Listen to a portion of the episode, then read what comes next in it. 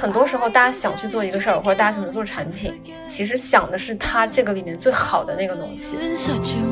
可能我们在没有实际的去背这些 KPI 的时候，会觉得，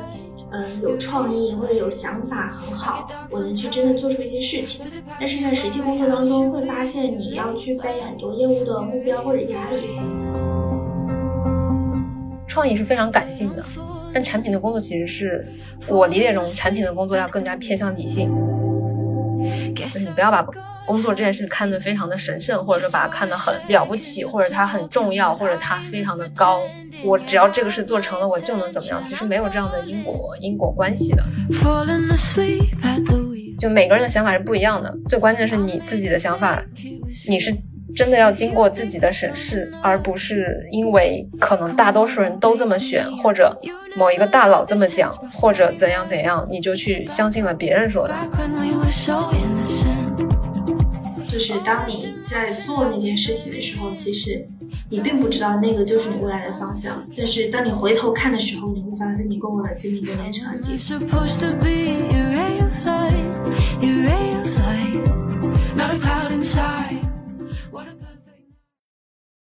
欢迎收听由 AHA Club 经验星球推出的 AHA FM，我是 Mark。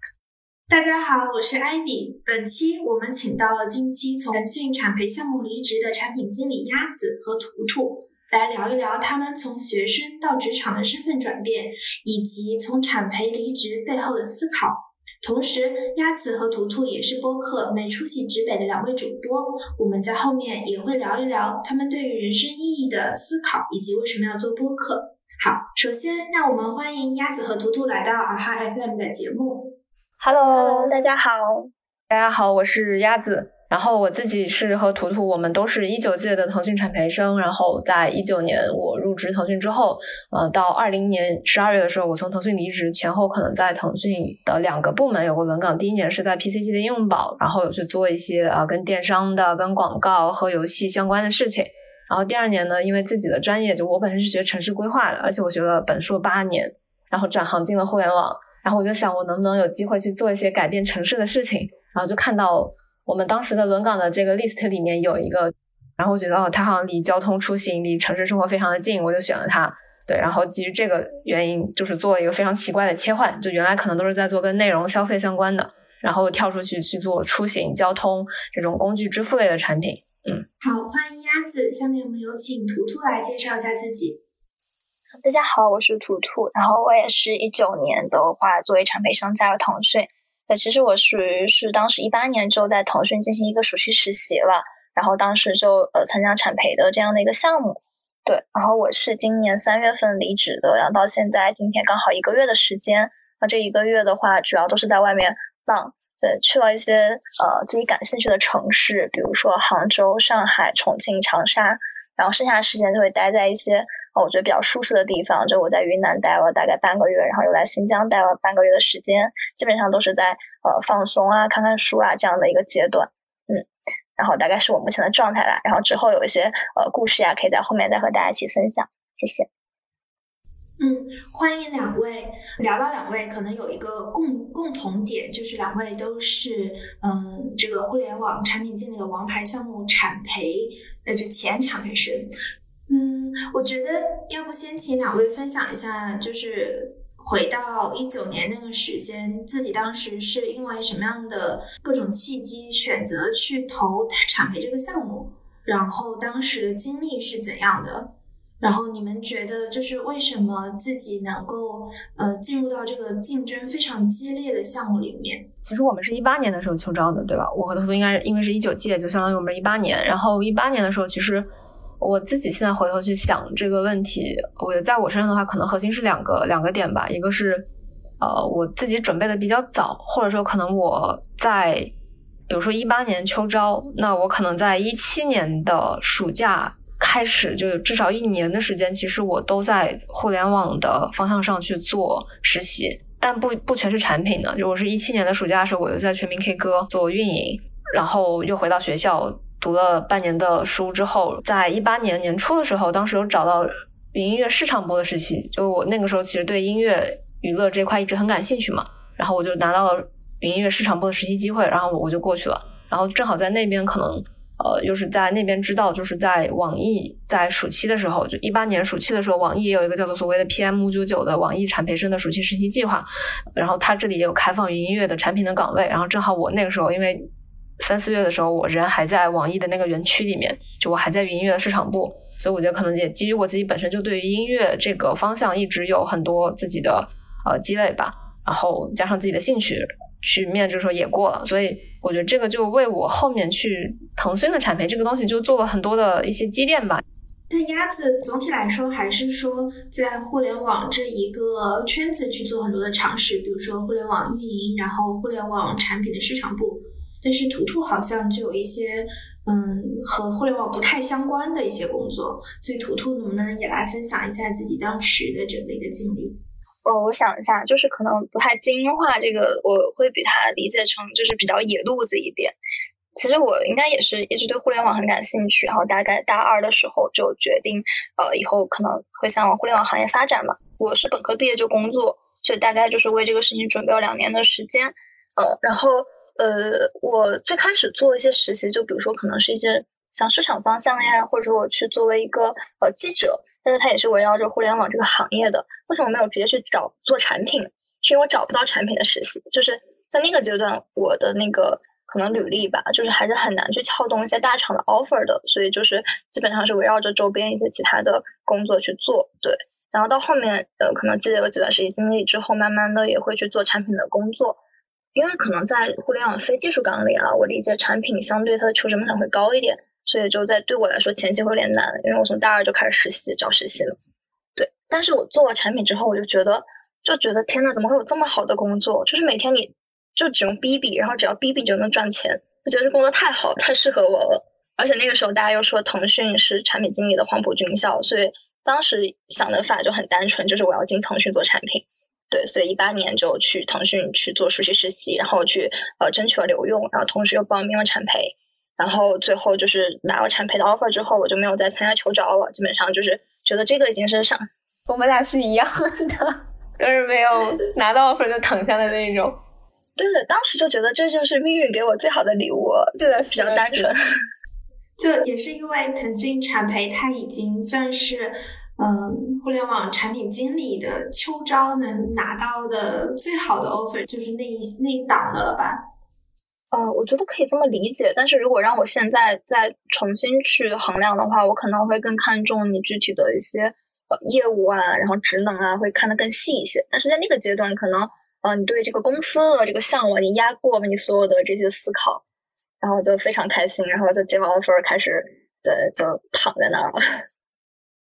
刚才图图有提到一个对产品经理的理解，我特别感兴趣，就是你觉得产品经理是一个。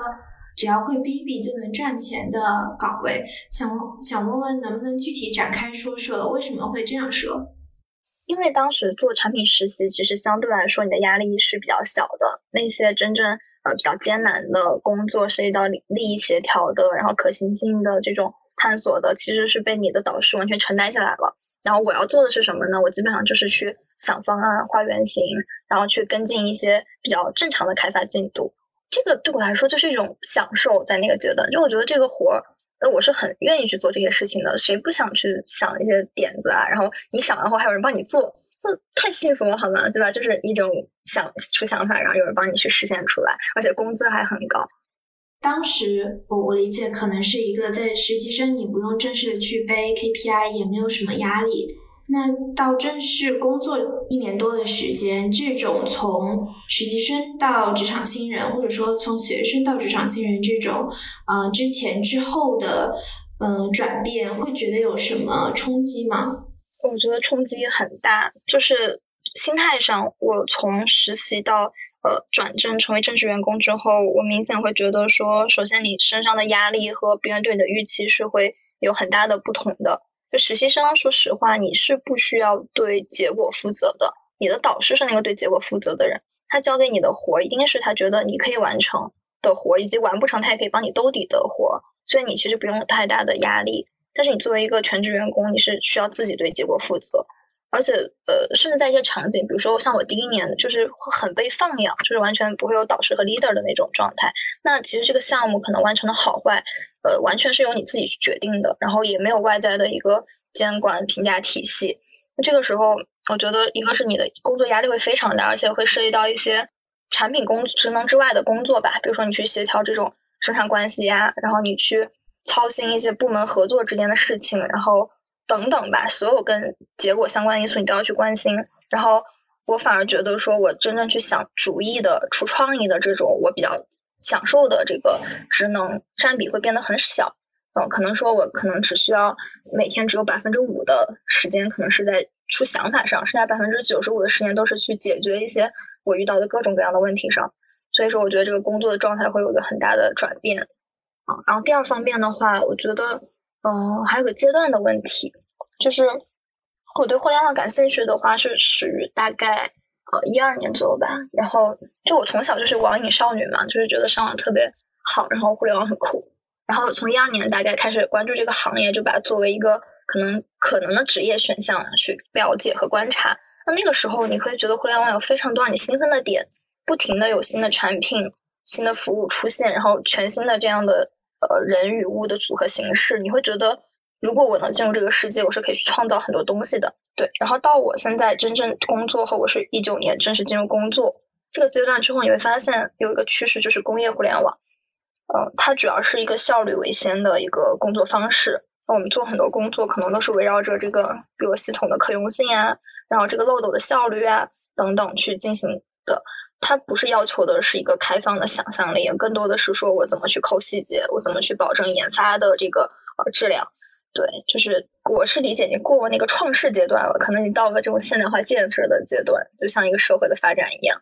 对，所以说让我兴奋的点会变得少很多。嗯，这是我自己的两个变化吧。嗯，所以，嗯，我我总结一下，图图会觉得喜欢互联网产品这个岗位的原因，到后期已经不太成立了。比如说，你特别享受这种创意或者是出方案的过程，但是在你实际工作中，你会发现你做这些的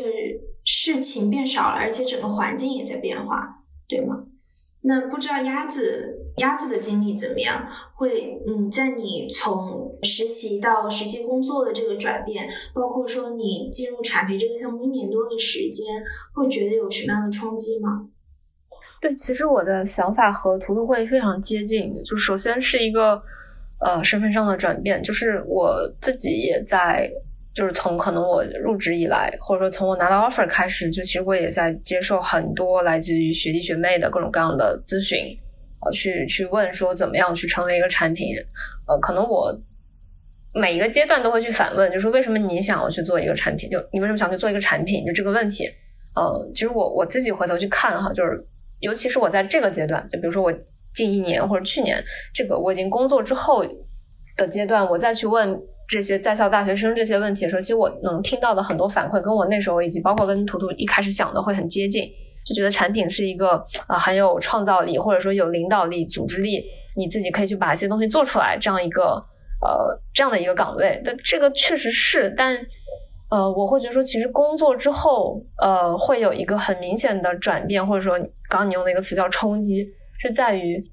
很多时候大家想去做一个事儿，或者大家想去做产品。其实想的是它这个里面最好的那个东西，但实际上工作本身是一个平的东西，就它它可能是一个在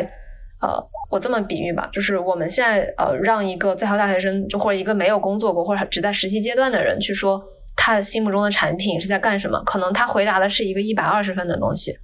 就是完全超出真实情况的一个东西，但实际上你的工作中你的体验可能只在六十分到八十分的这个区间段。因为你的整个工作其实说到底是要为结果负责的，就是我们是在一个商业企业里面工作，我们最终一定是要为盈利负责的，或者说你一定是要为数据指标、为某一个结果，不管是可能刚才图图说的效率啊、组织的效率、整个结构的效率，还是说是为了这个产，就是为了呃收益或者怎么样，那你最终是要为这个负责的。那这个时候你的想法、你的创意在这个过程中其实并没有那么关键，啊，关键的是谁的想法。不重要，而是谁能把这个想法最快拿到那个结果。就是这个，其实是我在工作第一年，当时我在应用宝那个部门，就应用宝其实是一个在我理解中可能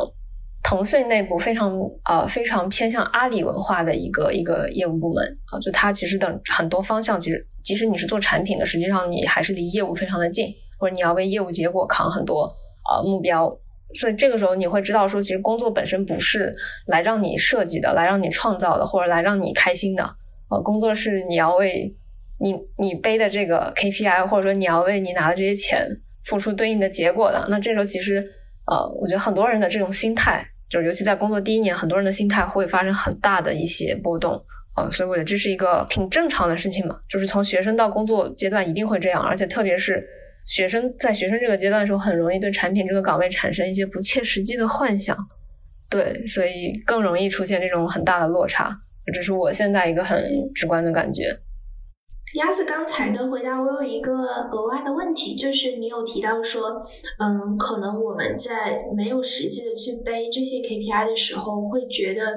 嗯，有创意或者有想法很好，我能去真的做出一些事情。但是在实际工作当中，会发现你要去背很多业务的目标或者压力。但是我在想，为什么这两块是？它不是一个正向的呢？为什么我有创意的产品的想法不能够帮助我去嗯实现我某些业务目标呢？对，这个是我我想问的。为什么他们看上去好像是一个对立的事情，而不能是一个就是相互激励、相互促进的事情？呃，我是这么去理解的哈，就是。创意这个东西，理论上它不是产品最关键的一种特质。就是如果一个人他是想要创意，他理论上应该是去做广告、做品牌、做内容。就比如像我现在，我们我跟图图我们在去做播客的时候，哎，我们选题，这是一个纯粹的创意。创意是非常感性的，但产品的工作其实是我理解中产品的工作要更加偏向理性。就是你可以有创意的想法，但它最终落下来的时候到底是什么？这个拆的过程其实并不是让每一个人都非常享受的，对它甚至还是会去约束你的想象力啊，因为因为我的产品不是一个靠想象力工作的岗位，就这个是一个可能一个误区吧，对。嗯，我在想，嗯，就是产品不是靠想象力来工作，是不是也和可能业务或者是说你到底是什么类型的产品有关？嗯，因为我之前在呃微信实习过一段时间，我觉得就是在我和我同事的交流过程当中，我会觉得他们拿出新的想法也也是很能帮助他们实现业务目标的。比如说，嗯，呃，微信的本质可能是。这个强关系嘛，那它有做很多，嗯，很多的产品或者是很多的功能去支持它这个主目标。比如说朋友圈，它算是一种很创新的功能形式，是有帮助它强化它社交这个属性的。但是，我觉得可能是因为微信它完全是一个 to C 的产品，但是你在实际工作当中，包括图图刚才说的，整个现在是一个产业互联网的时代，那么你去做 to C 的这些机会、这些坑是很少的。那你在实际去做 B 端的一些，它可能更讲求效率，就不要求你，嗯，有很好的这种产品方案，更更要求你把一个事情给拆解清楚，把它给做出来。不知道我这样理解对不对？嗯，我觉得一部分是讲的挺对的，就是跟你的业务方向有很大的关系。然后，但我我可能再去补充一点，其实也是前面图有提到一个点，跟时代有关系。就比如说我们说 to C 的产品，它很有创意的部分是什么？是可能这个东西在市面上还没有的时候，你去发现了一个新的东西，一个新的产品的形态，比如说朋友圈这样的一个东西。但其实发展到现在，其实我觉得在 to C 这个方向上，其实不存在太多这种。还没有被人探索过的空间了。那这时候，其实即使你在这个阶段你进入到大厂，你在一个 C 端的产品线上，你会发现，其实很多时候你要么就是在做一些其实之前已经有人做过的事情，你只是把它呃从一个场景搬运到另外一个场景；要么就是你可能还是呃就是可能还是会遇到一些我们刚刚说的，就是你很难完全靠自己去想一个新的东西。呃，这个这个是我理解中可能。真正会激发一个人的创造力的东西，对，嗯，是的。然后我补充一下，就之前我们换岗的时候，我有去咨询一个朋友，我说我应该去选择一个 C 端的产品还是 B 端的产品。然后帮同友朋友当时跟我讲说，你根本不用去想这些问题，你去看一下 C 端产品现在放出来的岗位，其实也就是什么策略增长，它都是非常偏这种后台思维的，就是。真正那种纯 C 端体验产品经理，真的在这个时代已经非常稀少了。对，就从比例上啊，不是说没有，就真的很少。哎，什么？能问一下什么叫后台思维吗？我们听众可能会不太了解。啊，就比如说我们刚才提到的策略，就是比如说我是做一个 C 端产品，它可能是一个社区产品，对吧？但是有的岗位，比如说你是呃社区策略产内容策略产品经理，或者说你是这个社区的增长产品经理，那其实你在工作的过程中，呃，比如说我们做增长，你其实考虑的很多，至少你的工作方法并不是很 C 端的去考虑说，呃，什么样的体验，什么样的这种行为模式。更多的话，我们是一个数据驱动的过程，你会通过用户的各种行为数据的分析，反向去推它每个漏斗，然后现在是多少，然后有没有优化的空间，然后你每一个呃需求可能都是去用数据的想法去做，很多时候你根本不是用你的这种我们说产品 sense 吧去想问题，而是从数据中发现问题、解决问题，它其实很偏业务导向，对，就是呃一个功能。它要不要上线，不是取决我觉得它有没有优化用户的体验，而是取决它对我的业务指标某些我看中的，比如说时长或者说活跃频次有没有贡献，就和之前的传统的那种 C 端其实差距还是蛮大的。嗯，刚才鸭子和土豆都分享了很多，就是你们进入职场前后的一些反思或者是思考吧。想问问，就是刚才有说的这个理想与现实的差距，是不是导致你们可能工作一年多离职的原因，或者还是说有什么其他的嗯事件因素导致了你们选择从产培这个项目离开？首首首先，我觉得可能我自己会会去理解一件事情，就是理想和现实的差距。这个对所有人的所有选择，特别是职业相关的选择，都是一样的。所以，可能从我个人角度，我不会因为理想和现实的差距太大，所以选择离开。因为我知道，如果我用这个理由离开，我去下一个地方，大概率还是会因为这个离开。因为现实就是就是这样的，是。我们需要去做的是调整自己对一个新的工作的预期，就这也是可能我很想去跟还没有入职的朋友去分享的一个点，就是你不要把工作这件事看得非常的神圣，或者说把它看得很了不起，或者它很重要，或者它非常的高。我只要这个事做成了，我就能怎么样？其实没有这样的因果因果关系的，就是工作它就是一个工作而已。所以再回到这个问题，我为什么要选择离开？就是你在某个节点，你去想我这个阶段我要什么，或者我在未来的一年两年我想要什么。我现在的工作能不能提供给我这个东西？如果不能，那我就选择走。所以我觉得是我是从这样的一个逻辑去推导出来的。然后我我其实选择离开产培这个项目，我觉得它本身跟是不是产培这个项目没有关系啊，它一定还是跟我们具体在做什么业务有关，对吗？那？嗯嗯，图图呢？哦，我的想法其实跟鸭子也比较像啊，就要不我们怎么一起录播客呢？就是为什么要一起做美术系制备？对，这就叫默契，对。就是因为可能可以看到说走这条道路，说未来他给你的东西已经不是你想要的那些东西了，那你想要东西他也给不了，那留着这里可能没有太大的意义吧。就想去探索一下新的道路，虽然别的道路也是未知的，你不知道有没有你想的东西，但是你一定要去试嘛。至少我是觉得在我们这个阶段还是可以多去做一些尝试的。嗯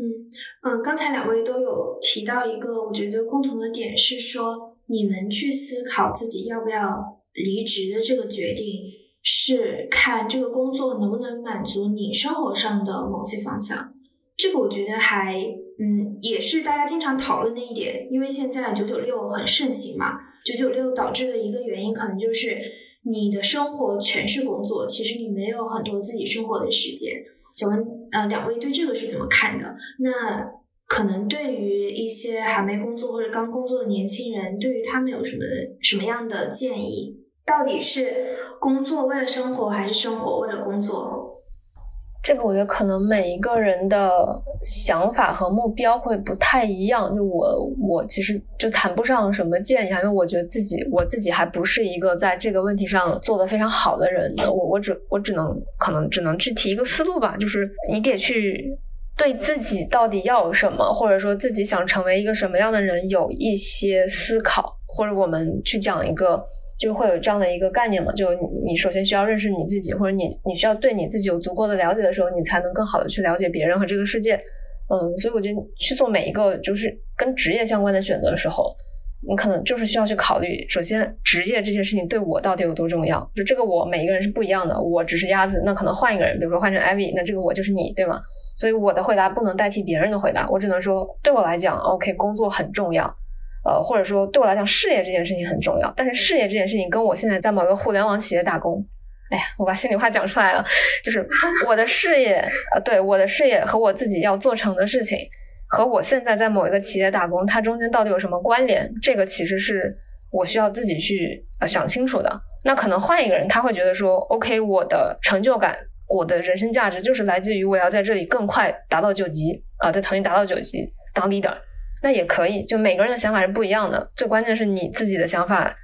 你是真的要经过自己的审视，而不是因为可能大多数人都这么选，或者某一个大佬这么讲，或者怎样怎样，你就去相信了别人说的。对，所以这这是我可能能给到的一些思思路吧。对，想想追问一下，就是刚才鸭子有提到，你得对对自己想要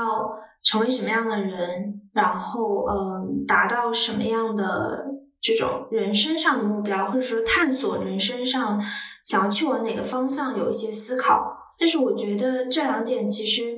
呃，怎么说呢？道理都懂，但是实际做起来很难。就是你们自己是怎么样去找寻或者是探索自己的人生方向的？可以给大家分享一下你们的故事吗？呃，就是关于人生方向这个事情，就其实我现在只有一个概念，就像。讲到说，可能呃，我自己在我们就我和图图，我之前我们录九九六那期播客的时候，当时有聊到，就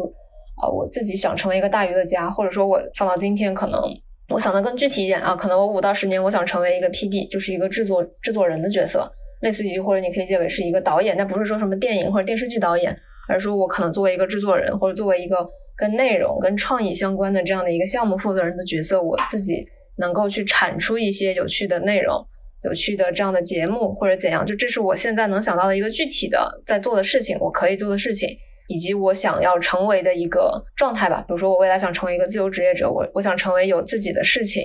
有自己的一摊事情，不管那个事情是大是小，但它是我可以自己自自给自足的这样的事情的一个状态。这可能是我现在的一个比较相对比较明确一些的一个方向吧，可能是五到十年的方向，它还没有上升到人生方向的一个高度。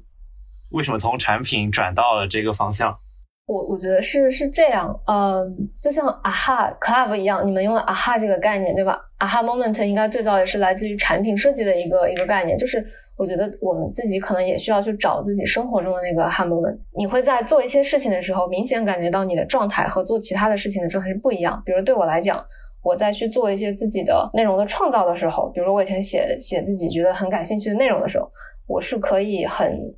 高度投入在这件事情里的，比如说可能进入了一种心流的状态啊，呃，不整这么这么玄的东西，反正就是你自己能感觉到很快乐，就是这个事情你其实你没有物质的回报，可能一直没有物质的回报，但是你愿意去做这件事情，那这个就说明可能这个事情是对我来讲是很重要的一件事，或者是我可以去持续发展的一件事情，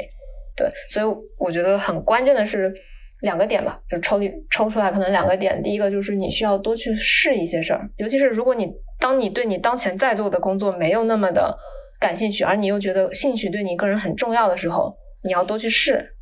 就是有机会就是，就是不要停留在想的阶段，呃，你一定要去做一些事情。对，第二个就是在这个做的过程中，你可能要保持对自己的一个状态的洞察，就是你在做什么事情的时候，你自己是最开心、最平静、最沉浸在其中的，那可能说明这个事情对你来讲是。哎，就是那个你应该要持续去做的事情。其实这个可以 call back 之前刘飞老师说，他可能成为一个怎么说产品界的一个比较呃知名的自媒体人，也是通过一点点慢慢的尝试，然后可能说有些正反馈，然后慢慢的拓展出去的，而不是说经过精心的规划，然后你确定要做这件事情，然后才开始做的。可能说这种尝试，然后慢慢的找到自己的兴趣，然后慢慢的有自己的方向，这个是一个比较普遍的道路。我觉得。也可以 call back，呃，这个乔布斯有一句名言叫做 “connecting the dots” 嘛，就是当你在做那件事情的时候，其实你并不知道那个就是你未来的方向，但是当你回头看的时候，你会发现你过往的经历都连成了点。所以我觉得，对于年轻像我们这样还年轻的小朋友，也两位还年轻，就是还没有进入职场或者是职场初期的，嗯，小朋友来说，就是不要给自己设限，可以多多的去尝试一些不同的东西，然后去看你真正的对什么样的事情感兴趣，从而逐渐的往你想到达的人生方向上去走吧。嗯，图图不知道有没有什么想补充的。哦，我非常赞同就大家刚才分享的这个点，就是就是我自己的经历也是说，我会把我感到快乐的那些事情连起来，然后慢慢的去寻找到一个大概的方向。就举个例子，比如说我们做播客这件事情，其实就是说有几个点是我们觉得很有意思的，比如说我们呃对内容制作这个事情本身是感兴趣的，同时我们也是热爱分享的人。再其次，我们对呃现在社会这种呃反内卷的这样的一个需求，就是我们会觉得需要给大家一些力量去做一个没有出息的人，做一个可以不用去卷的人。这些点连在一起，然后就有了我们就是没出息之辈这档播客。所以我觉得很多事情都是这样，就可能如果你光去规划，你很难去想出一个完全适合自己的东西。但是当你抓住一些很坚实的、你真正感兴趣的东西的时候，就比如说喜欢内容，或者喜欢创意，或者说你就是喜欢喝酒、喜欢喝茶、喜欢对吧蹦迪，就等等这些点，只要你真的很坚实的喜欢它，你真的可以发现这些点之间都是有联系的。最后你是可以找到一个相对来说自己很快乐的一个事情可以去做的。哎，那我们同学可能对产培这个项目还是比较好奇，所以也想呃听两位可能只从个人的角度去评价一下这个项目。这个项目对我来讲最有价值的一个点就是认识了图图和其他一些非常有趣的小伙伴，这个这个是真的，就是这一点其实反而是他可能在对外宣传的 PR 稿里不太会去强调的，但这个其实才是最关键的一个点，就从我角度是这样。那至于其他的就是轮岗，就是你可以在两年的时间里面啊去不同的业务线，这个。我觉得这个是见仁见智的事情啊，可能如果你自己本身确实就是一个这样的状态，就是我就是什么都想看一看啊，那这对你绝对是一个很好的机会啊呃，但如果比如说你本身的想法是说我就是对一个方向非常的笃定，那其实我觉得呃，可能产培这个项目未必是最适合你的，因为其实我也见过一些呃 case，就是在腾腾讯里的其他一些案例，就他可能比如他暑期实习啊就在一个业务。然后他的那个业务得到很好的评价，那他就留用了，就留在了那里。那可能他两年的时间也能升到九，或者也能升得很快。就是可能并不是说选了产培这个项目，他就一定能在腾讯发展的非常的好，非常的快。但是它确实能够带给你一些可能非产培的项目里面可能很难给到你的，比如说这样的一群很有意思的小伙伴，那他可能会啊，不仅仅是在你在职的这段时间，因为你可能会在这里会认识一些。你们会有长期的合作、长期的联系的朋友，我觉得这个是比较有意意思的一些点吧。对，嗯，然后看图图有没有其他的一些不同的、不同的、不同的视角。嗯，我再补充一点吧，就是我我自己去呃回想的话，我觉得真的就是真的是唯一的答案，就是很幸运，就是你可以在职场初期认识一帮可以同行的，呃，有一样的问题困惑，有一样的这种相似的背景和想法的小伙伴。对。呃，我觉得说这个真的就是有一个非常呃现实的好处，也有一个非常理想的好处。现实的好处是说，其实它会增加你成长的效率。就是说我虽然只在一个部门工作或者两个部门工作，但是呢，因为我的跟我有相同这样的呃阶段的朋友，他在不同的部门，我们可以聊得很深入。其实很相当于说我可能把很多我自己感兴趣的部门也可以同时了解了。对吧？就好像我一个人同时轮岗了很多份工作一样。那这样的话，其实是降低了我自己的试错成本的。我没有必要再去呃，比如说我把 B 端试试了 C 试一下 C 端，把 C 端试了试一下增长，再试一下策略。我其实完全可以问那些跟我呃想法判断力比较相似的朋友，问一下他们的体验，我其实大概知道是怎么回事了。对，然后理想方面的好处就是它会减。弱你的孤单的感觉，就你可以遇到一些价值观相似的朋友。当你有些离经叛道，或者说不受认可的想法的时候，啊，其实有的时候这些朋友中是有些可以和你产生共鸣的。你可以会觉得自己在这个世界上并不是孤独的一个人，是有人陪着你走的。对，当然从这个层面讲，其实呃，我们大家即使不进入产培这个项目，也是可以认识这样的小伙伴的。对，其实我自己的话，现在主要圈子一个是产培，还有一个就是我之前有参加一个三节课了不起计划。啊，就是类似的这样的，也是互联网社群的这样一个活动，然后这些朋友都给了我非常多的帮助，就特别鼓励大家去进行一定阶段的这种破圈，主动去参加一些呃互联网的社群活动啊，就是原因特别简单，这些东西教不了你什么，对，但是可以让你认识好玩的人，只要你觉得这人好玩，然后你跟他保持联系，然后你们俩没事吃个饭，其实会发现可以碰撞出很多有意思的东西的，我就觉得人才是最重要的东西。对，就是除了互联网社群之外，其他就是如果大家有自己的兴趣的话，也可以有意向的，或者说有意识的去加入一些跟兴趣相关的团体。比如说，那可能我们做播客这段时间以来，就会去加入一些播客制作的那种哎小的圈圈子里面哎，你会发现可能大家又就是他大家，而且这里更好玩的点在于，大家是来自不同行业的，那但大家都在做一样的事情，那这时候其实你们的想法思路哎会有相相似的地方，也一定会有不一样的，那你就可以去看到，又能去看到一些不一样的东西，不一样的行业，不一样的视角，这个也很有意思。就呃，我也可以再再去举一个例子吧，就我之前有个同事，嗯，也是我在鹅厂的一个同事，那他其实刚来深圳那段时间，他也。周末也没什么事儿，后来他就每周都去打剧本杀，去打就是去线下那种密室，然后渐渐的他就在这里认识了他未来的合作伙伴，然后再过了大概大半年的时间吧，那他就从鹅厂离开，自己去创业做了一个线下的密室。就是其实呃，我我不记得我是在哪看到过这个理论哈，就是其实人的职业发展或者你的整个事业的发展，嗯，它不是线性的。嗯，而且往往能带给你比较关键的转折的那个机会的人，他不是你的强关系，他是来自于你的弱关系。那这个弱关系其实就是我们说的，可能你在一些业余的活动中，或者在一些跟职业相关的这种社群里面认识的人，那他可能叫弱关系，他会给你带来一些超出你预期的机遇。对，我觉得在大家实习阶段，包括职场初期，是很忌讳去闭门造车的，就是完全沉浸在。自己的世界里，一定要就是多和同龄人或者说师兄师姐呀一起聊聊天。对我，我们啊 club 其实也非常鼓励大家和前辈或者是同辈去聊天。对，可能就是人与人之间聊天，反而是能点亮你自己的所谓 aha moment。尤其是你们的环境是不同的，就可能尤其是呃，我不知道是不是大家在那些所谓的比较 top 的院校，大家就是评价标准会非常的单一。啊，所以你可能跳出你那个评价标准，跳出你的这个圈子去接触别的圈子，接触到另外一套评价标准的时候，你就会觉得我之前想的好像都没有那么重要了。可能我有这样的话，你才会有一些所谓的想有自己的想法，有自己的道路。嗯，对。想问一下两位，嗯，从产培这个项目也算是离职了，你们接下来嗯有什么样的打算呢？有没有一些职业选择上的转变？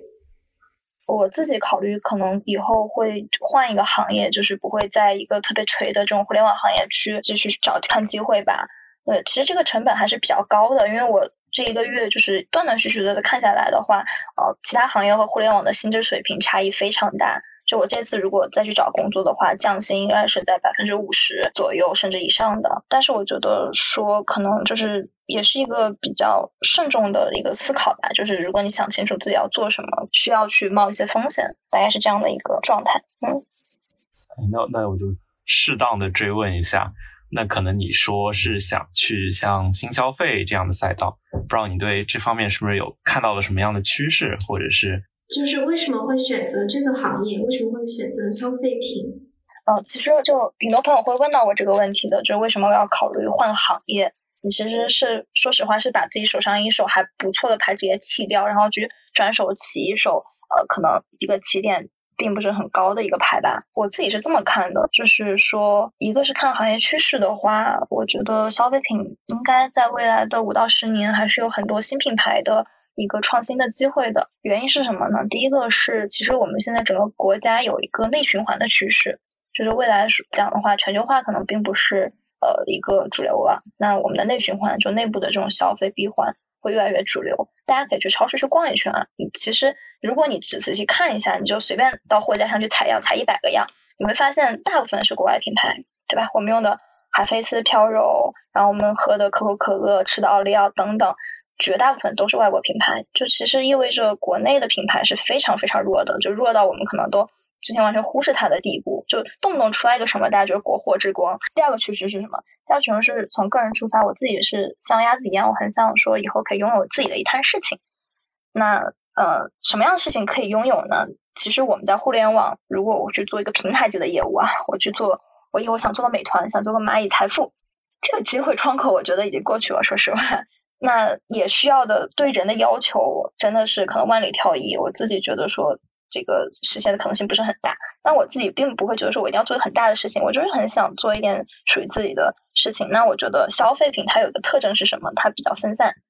就是它很难出现头部通吃的现象。你是一个再大的一个巨头，它也吃不完整个市场，它是可以容纳很多小品牌的。那只要你在某些方面做的有出色的地方，黎明可以拥有自己的受众，而且它现金流非常的好，不用靠骗融资去养活自己。所以说，我觉得在这个领域的话，创业机会相对会比较多。那主要是基于这两个考虑，所以去选择换赛道的。嗯，我想补充问一个问题，也也想问一下一会儿的就是要发言的鸭子，就是你们觉得，呃，你们在做新的职业选择的时候，可能从产品这个项目中带了什么样的东西过去？我说一下我为什么会想问这个问题，因为其实产品经理这个岗位大家也都知道，它最开始其实就是消费品公司出来的，然后你是作为一个品牌的 owner，然后发展到后来成为一个互联网产品的 owner。那其实图图刚才说你想再回到一些消费品消费品初创的公司，我觉得其实也是在做一个类产品经理的角色，因为你要为你这个这个企业的某一个品牌或者是某一个产品负责，你也要去。去分析这个产品它的受众、它的需求，你也要去监管整个生产的过程，以及最后把它卖出去。就是你们会觉得，在之前的互联网公司这段经历带给了你们什么东西是可以，你们是可以带走的？对，坦白讲的话，差异还挺大的。这个东西我自己理解，可能产品经理、互联网产品经理这段经历对我最大帮助是说我。有了对结果负责的一个意识，就是说，就是排除万难吧，不管遇到什么问题都是你的问题，对，所以你一定要把这个事情给我解决。这样的话，我觉得就是在不管什么职业中，你有了这样的意识之后，其实呃，相对来说你会成为一个对结果负责的人。那我觉得不管在什么样的一个公司，对结果负责都是一个非常呃稀缺的一个品质吧。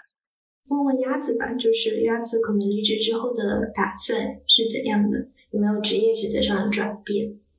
对我自己，其实我前面当时自我介绍的时候有提到一句，就我最近的状态其实也比较难呃讲清楚哈，就是我到底在做一个什么样的选择。我我只能说，可能我自己当下会觉得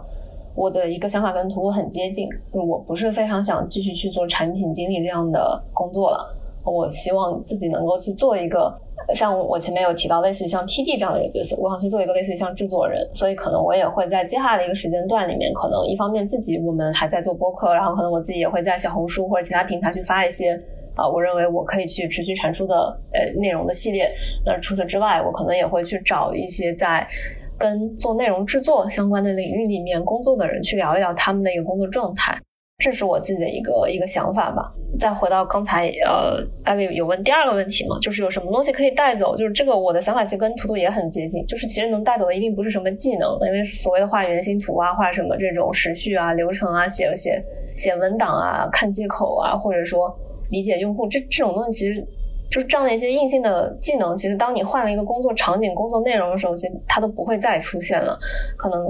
唯一能带走的就是一种意识，或者说你做事的一种习惯。比如说，可能我自己呃能明显感觉到的一个点哈，就是我自己前段时间也在和其他一些呃类似于可能工作一段时间的人一起在去做一个群里面的一个内容的分享，就这么一个也不是很难的事情。那我觉得我自己是一个能够很快在这个过程中去把整个事情的框架还有怎么落地，我们要有哪几个，比如说我们去共同协作的这样的一个类似于在线文档，在里面每天每个人要更新什么样的东西，具体的细则是什么，就我可以在很快的时间里面去把这个东西想出来。那我觉得这个可能是产品的工作去锻炼出来的，特别是如果你本身的呃你面向的这个产品的业务，就你面向的业务或者说你面面向的产品模块是一个相对完整的东西的时候，其实你。你的工作过程就是在训练你去不断把这个事情想清楚的一个过程，因为你只有把它想清楚，它才能落地，它才能拿到结果。呃，所以我觉得其实某种程度也跟刚才图图说的，就是你会有更强的一个拿到结果的能力，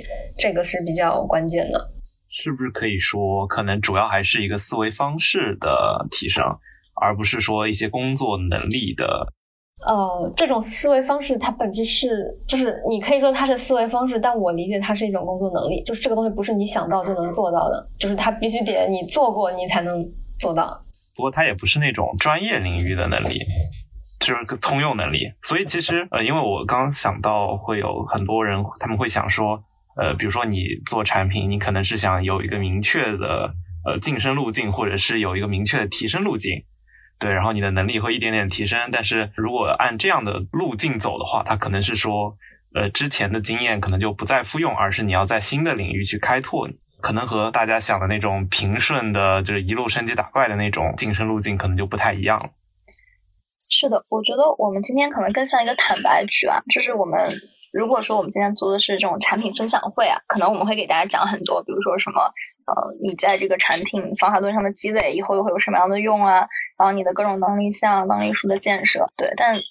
就是坦白讲这些东西，我觉得很建构，就是它是一个。很适合总结的东西，对，而且大家可能可以看到我们整个谈话的，就我跟鸭子就是谈话讲话的风格就非常的坦白，但是我觉得我不想给大家传递那种太消极的这种对行业的看法，就因为说我跟鸭子可能想的东西和大家并不是完全一样的，就每个人的选择都不太一样，因为我们会有幸存者偏差，叫做我们已经可能选择会离开这个行业，那我们只能告诉大家一些可能从离开者的视角看到的东西。对，我觉得大家也不用觉得就好像很悲观，没有什么可以做的事情了。对，因为对于每个人来说，呃，你想的东西不一样，也许那里还有很多很吸引你的事情。我觉得大家还是依然可以去尝试的。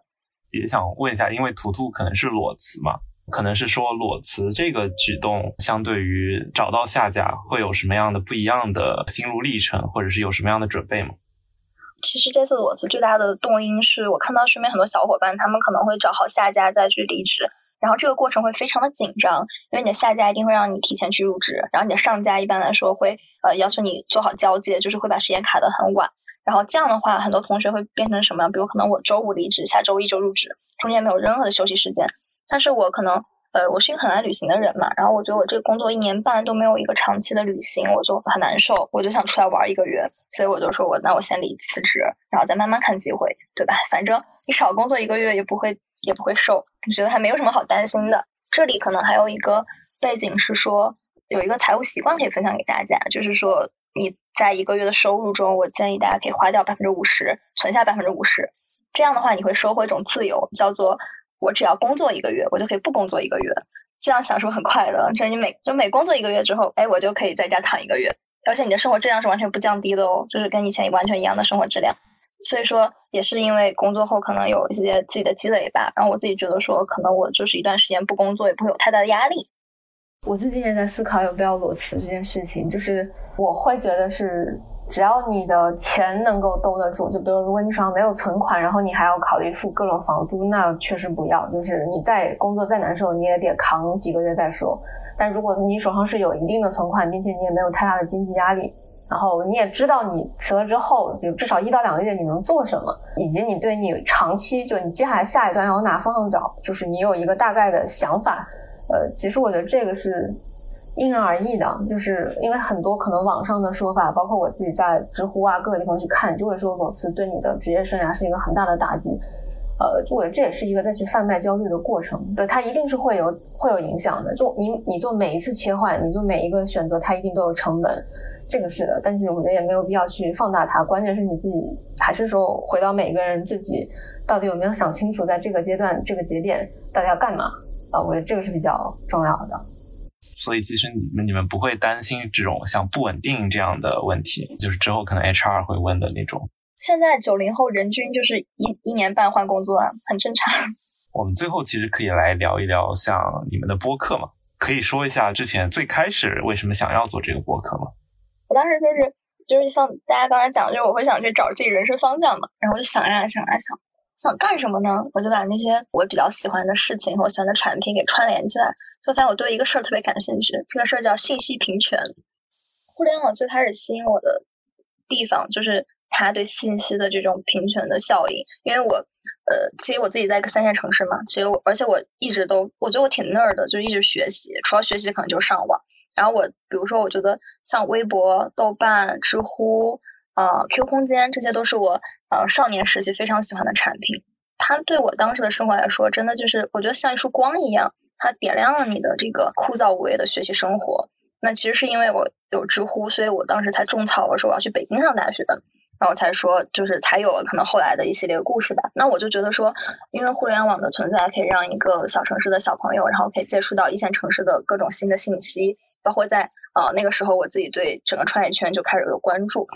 呃，所以我就觉得信息平权是我人生的一大动力，对。然后当时就想，我能做点什么小事情去促进信息平权吗？什么样内容形式会更加的？呃，比如内容其实是一个很好的形式嘛，去说话，然后去让信息的壁垒更加的薄。那当时就发现播客突然是呃，我刚听播客，发现播客是一种呃非常友好的一种呃创作和收听形式。创作是因为说，其实就像我们这样聊天就好了，我们不用准备太多的这种草稿什么的。然后收听的话，它也是不需要你在电脑前或在一个特定场景中，你就可以在比如说健身的时候、通勤的过程就可以听。那就我们就觉得说，可能啊这个方式很适合我们去呃传达一些信息、表达一些观点，然后和啊我们的朋友产生一些共鸣。对，所以当时就很激动，就拉了上鸭子。然后为什么会找鸭子？因为我跟鸭子的性格很像，我们之前做一些性格测试，发现我们俩结果就高度相似。那我既然是要找人聊天做播客，我一定是要找个聊得来的，对吧？就特别简单。我肯定不想找一个三观跟我不合，我天天跟他对着冲的人。所以就跟鸭子聊这个事儿，然后就是算一拍即合吧。对，鸭子也可以讲一下，就是为什么愿意参与到这个事情中，然后最后我们一起去做这样的东西。呃，对，前面图图讲的是他就是我为什么会当时会找到我，以及我们为什么会开始做播客。然后从我的视角的话，呃，其实简单来说是这样，就是。嗯，其实我和图图在之前，可能在一九届的这个产培里面，其实我和图图之前交流的并不是很多，然后可能一直是到我离职的那段时间，然后图图有来呃邀请我一起吃个饭，然后我其实当时还有点纳闷，说为什么我他要邀请我吃饭，因为其实我们已经很久没有聊了嘛。吃饭的时候，当图图就提到信息平权这个词，我就觉得很这个词很新鲜，而且就像他说的那么一回，就是就像他刚刚讲的，我也非常认可，就是说信息平权这是个很大的概念，但其实我们每一个人。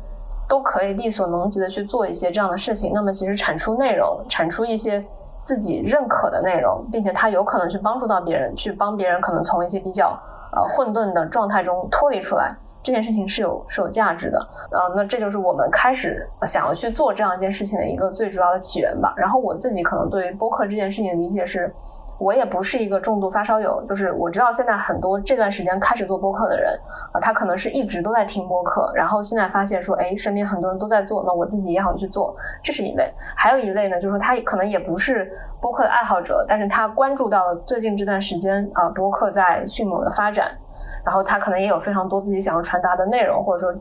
积累下来的行业的或者他自己思考的呃泛泛文化的内容，他就开始去做了，这也是一种。然后我觉得我和图图我们的思路可能是跟第二种很接近，但有一点又有一点不太一样，就是我们其实是正好走到这样的一个阶段，就是可能工作也两年了，然后身边有些朋友可能多少都遇到了同样的困境或者同样的一些纠结的点，那我们自己通过实践呃可能得到了一些解决方案或者得到了一些思路，而我们觉得这些东西很有意思。而且它可能和现在市面上再去，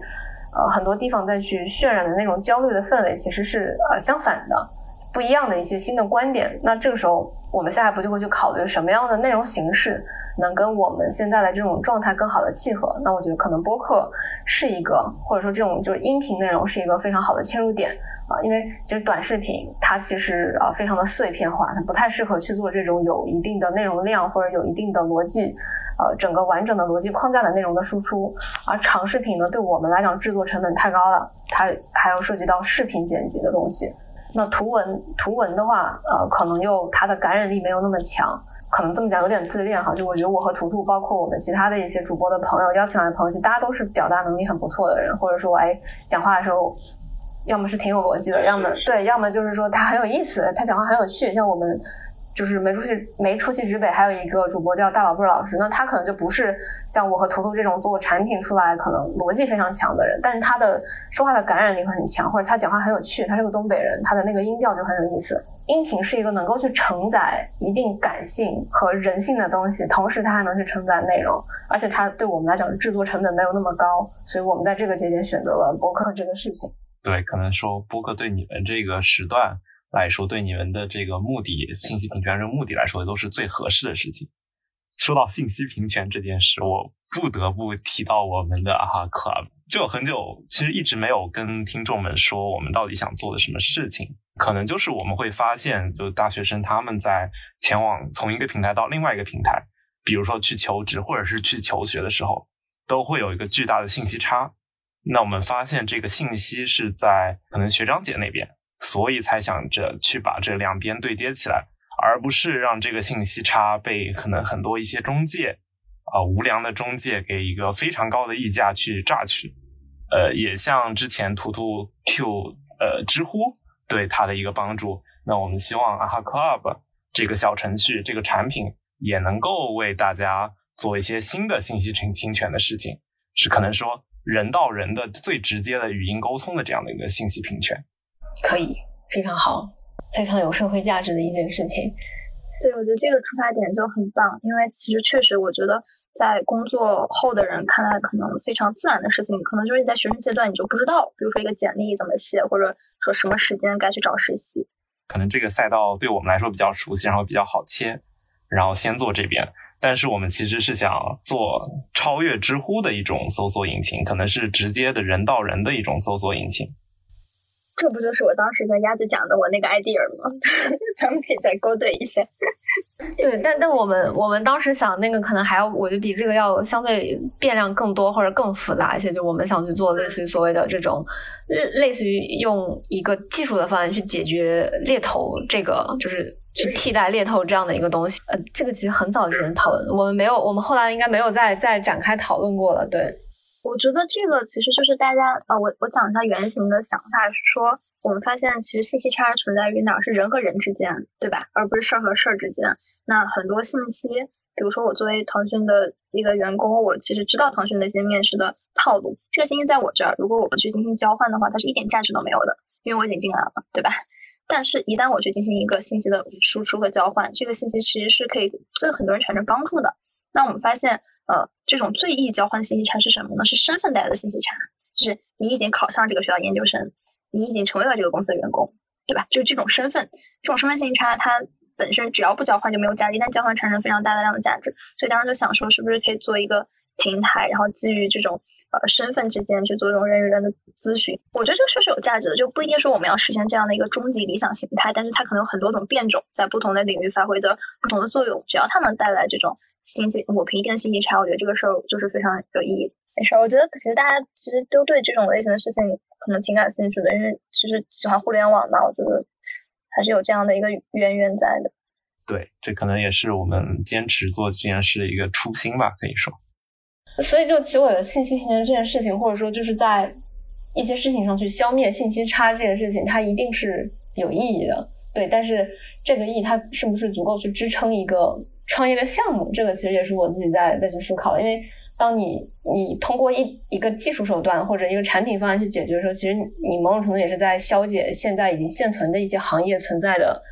价值，或者说他们的利润的空间。所以这件事情到底是不是有呃足够大的商业商业商业价值，或者说这个事情它能不能成为一个？一个全职的这种创业项目，就其实这个也是我自己现在没有想的特别明白。就我身边，就是如果有人去做这种跟求职相关的创业项目，那他一定走的可能不是平台模式，他可能走的就是其他的，比如说卖课的这样的一种模式，因为这是一个验证成功的，或者说验证比较高效的一种方式。是，就有时候我们会想，我们是不是太超前了？可能就是从商业收入来说，可能我们远没不及那些把这个信息差堆高的那些机构多。也会有这样的疑惑吧，嗯，我们可能会想构建一个终极理想形态嘛，但其实可能在发展过程中，它需要有很多种变种，就是不停慢慢的发展过去。呃，我听没出息之辈的两期播客，呃，可能有一些记录，一一点是说在逃离九九六那期，可能说有个方法是说做自己的老板，嗯，我觉得这个还挺触动到我，可能是说你要以自己的目标出发，把工作作为一个工具去达成你自己的目标。而不是你自己这个人被工作变成了一个工具，你变成老板的一个怎么说？呃，执行他的目标的一个工具人。像方法可能就是说你要做些你自己的一摊事儿，比如说像图图你们现在在做的这个做个播客，或者你可以做简单一点，或者做个公众号之类的都可以。另外一点可能是说，我忘记是哪一期就提到有个杯中风暴的一个概念。对，可能是说人生会分成很多个杯子，呃，像事业、爱情、健康等等，就不要过于放大其中一个杯子中的风暴。嗯，就我会发现，也也是听到吧，很很多，呃，这种尤其是做互联网的同学，他们会被这事业这个杯子中这个风暴给极大程度当中占据。那可能说从其他的杯子中找到自己的支点，可能是一个比较好的对抗说人被异化的一种方式。对我就稍微总结两点。感谢感谢，看来你真的是非常认真的去听了我们的节目，讲的非常的非常的到位。对，就这里我也推对推荐，也是那那期节目有提到，就是我很推荐一本书吧，叫斯坦福大学的人生设计课，就大家可以去看，反正微信读书上应该是有的，或者你们到网上去找，我记得 TED 上面应该是有类似于这样的一些视频内容的。反正它里面就提到一个叫做奥德赛计划，就类似于你可能可以呃去做一个针对五你未来五年你的一个。畅想就它不是规划，不是说我一二三四五我要做多少事情，而是你去发散或者用用你的想象力去想你想做成什么样，或者你的整个生活的图景是什么样子的。从现在开始到未来五年，然后他可能会希望你去做三个呃事情。第一个呃就是说做三个版本，三个版本的奥赛计划。那第一个奥德赛的计划是你自己现在正在做的事，或者你的工作是什么。那你认为它五年后可能会是一个什么样的途径？每一年是是什么样子？第二个就是，呃，如果你当前的工作突然不能做了，或者各种主观或者呃主动或者被动的原因你不做了，你还有没有其他的事情可以做？那那个其他的事情，它到五年的一个情况，你可以去画一画。那第三种啊，第三个路径就是说，如果你完全不考虑钱的问题，你不考虑任何世俗的问题，你就是去想你想要做什么。你可以再写一版。那其实当时我自己写这个计划的时候，就前两个就写的很顺嘛，因为那时候我还在乘车嘛。那我第一个就写的跟交通啊、城市、智慧城市相关，然后第二个我写的就是啊，可能跟做一些啊培训啊、教练啊，就这种跟人对话的事情相关。然后当时第三个我怎么都想不出来，因为第三个的条件不是说你现在在做什么或者呃你能做什么，而是你想做什么。那个就是我一开始没有想到，但突然有一天我脑海中就冒出来一个词叫大娱乐家。我想做一个用一些比较戏谑的内容，或者比较轻松的内容，娱乐的形式来去承载一些自己的价值，或者承载一些我想去表达的东西。它可能呃，在细化具具象一点说，它可能是玩具，它可能是游戏，那它可能是一首歌或者怎么样。我想成为一个类似于那样的大娱乐家，而且其实这些内容其实本身就非常吸引我。比如，其实我从小到大都是一个呃处于不间断在追星的一个状态，就是娱乐的东西就是对我天然有吸引力的，我要去承认它。就当时自自从我那次想到这个词之后，我觉得我后来再去做决策的很多想法都变了，或者决策的路径都变掉了。所以我在这里会非常推荐，就也借由啊哈的这个平台，再向大家去安利一下这本书和这个奥德赛计划。嗯。就可能会说，之前的一些教育可能不会说让你去脱离一个现在的环境，去寻找你自己的、你自己的内心的 passion 在哪里。就这个是，我觉得可能跟教育文化都有关系。嗯，可能是需要后天的训练，然后你自己要去认知到这一点。那总之，今天非常感谢没出息直北的两位主播来串台我们阿哈 FM。那我们今天就到这里。好的，谢谢大家，拜拜。谢谢大家，谢谢两位。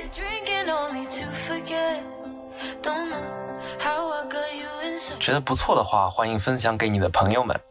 如果想与主播吹水聊天，可以在 AHA Club 经验星球公众号上回复“听友群”，扫描二维码加入。那我们下期再见啦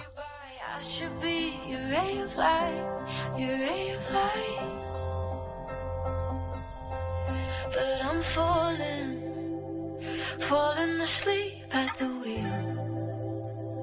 Guess I forgot how to feel. Just for a second you're talking, but I'm just pretending you have my attention. I'm falling, falling asleep at the wheel. I made you think it was real. If you think we're strong enough.